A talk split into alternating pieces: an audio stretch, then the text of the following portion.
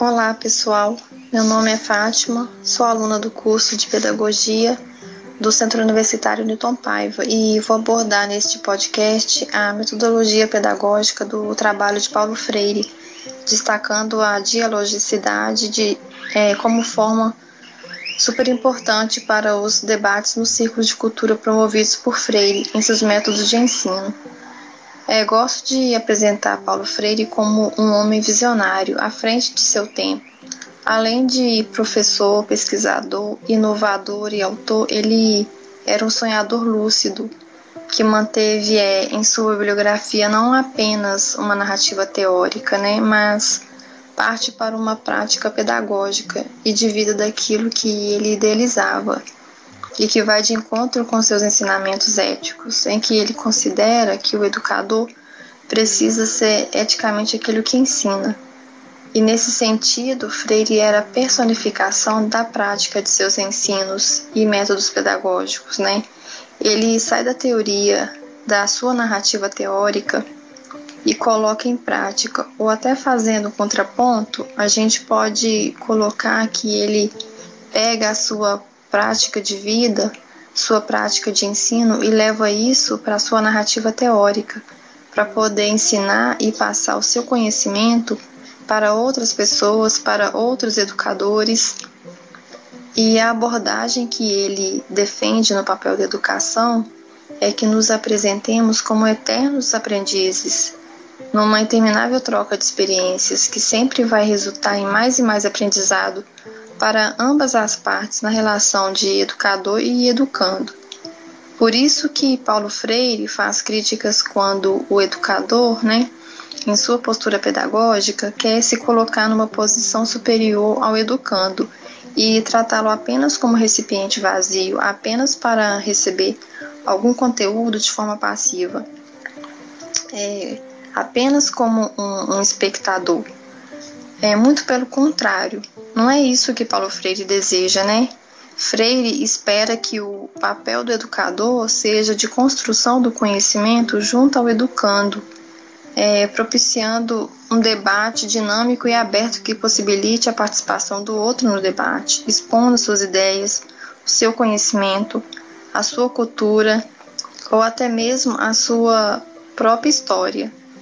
Assim, tomando como base suas experiências e a rotina das pessoas, ele desenvolveu um, um diferente método de alfabetização que se, é, que se deu através do diálogo e que, abordando a cultura como ponto de partida, fez os adultos ainda não alfabetizados compreenderem seu papel como sujeito, os tornando construtores participantes de sua, sua própria cultura e compreendendo melhor sua própria história.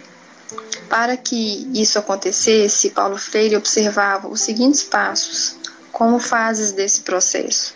No primeiro passo seria utilizar o universo do vocabulário conhecido dos grupos com que se pretende trabalhar através de encontros informais.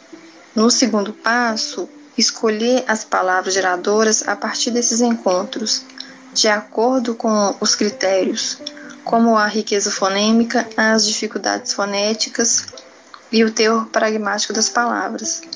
No terceiro passo, é criar situações existentes que fossem comuns ao grupo e apresentar desafios designados como situações problemas, a fim de promover conscientização ao mesmo tempo em que são alfabetizados, através das palavras geradoras que foram apresentadas.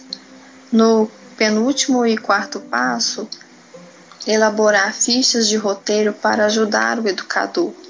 E finalizando no quinto passo, elaborar fichas com a decomposição das famílias fonêmicas das palavras geradoras conhecidas do grupo trabalhado e então apresentá-las para a formação de novas palavras, como por exemplo, é, vamos utilizar a palavra geradora panela. Assim separamos em pedaços ou sílabas, como forma fácil de compreender é, para as pessoas que são alfabetizadas. Panela. E em seguida é, é apresentada a família fonêmica de cada uma das sílabas.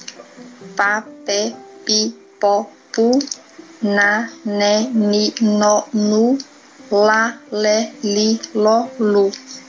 Após é, as famílias fonêmicas serem apresentadas, então os alunos são convidados a produzir e descobrir outras palavras com as combinações citadas.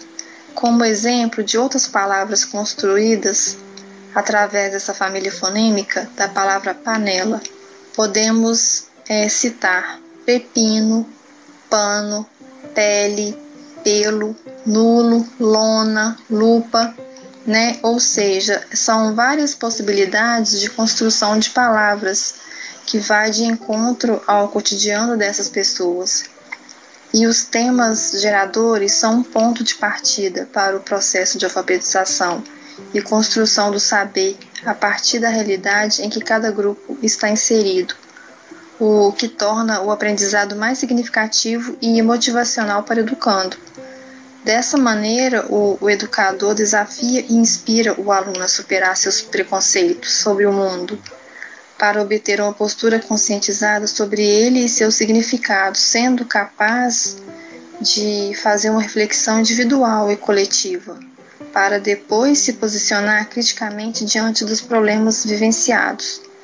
Com isso, o debate então pode ser concluído fazendo abordagem da dimensão cultural com aquisição sistemática e experiência humana, o que irá motivar o aprendizado crítico do educando enquanto ele aprende a ler e a escrever. Quanto a isso, é, Paulo Freire faz uma consideração interessante, que é, é, é entender o que se lê e escrever o que se entende. Assim fica demonstrada a relevância do diálogo na educação e que a comunicação e o diálogo se complementam. O diálogo deve ser uma troca e nunca um monólogo onde o professor fala, fala, fala e o aluno escuta, só escuta. É, pois o professor deve estar aberto a, a perceber os anseios e as dificuldades dos alunos trazendo para a sala de aula uma troca de experiência de, conhecimento entre professor e aluno, e com isso estimular a curiosidade dos alunos para, para construir e reconstruir seu conhecimento, moldando e transformando o quanto for possível. O, o aprendiz só aprende quando as verdades estiverem abertas para novas possibilidades e entendimento de novas concepções. E para que isso seja possível, o, os educadores não podem treinar os educandos de forma automática e, e metódica para seguir moldes estabelecidos pela sociedade como o sendo correto, sem, sem se contrapor. Muito pelo contrário, o, o papel do papel diferenciado que o educador deve exercer é aquele que promove e provoca a curiosidade ingênua dos alunos e que esta curiosidade seja estímulo para a busca do conhecimento. Portanto, é, vemos que na obra de Paulo Freire é considerado dois momentos é, no respeito ao outro, as diferenças culturais de vida e de muitas histórias que cada um possui, o que resulta no, no que o diálogo ou dialogicidade considerado por Freire se fundamenta, que é um, um, um profundo amor pelo mundo e pelos homens, que requer confiança para que seja possível percorrer um caminho em construção, sendo a dialogicidade um ato de dialogar, já que na educação o conhecimento e, e a comunicação são essenciais tornando a dialogicidade fundamental no processo educacional, onde os professores e alunos são sujeitos ativos do conhecimento, ensinam e aprendem juntos. Assim finalizo citando esse grande mestre da pedagogia. Ensinar não é transferir conhecimento, mas criar possibilidades para a sua, para a sua produção ou sua construção. Quem ensina, aprende ao ensinar, e quem aprende, ensina ao aprender. Um grande abraço e até a próxima oportunidade.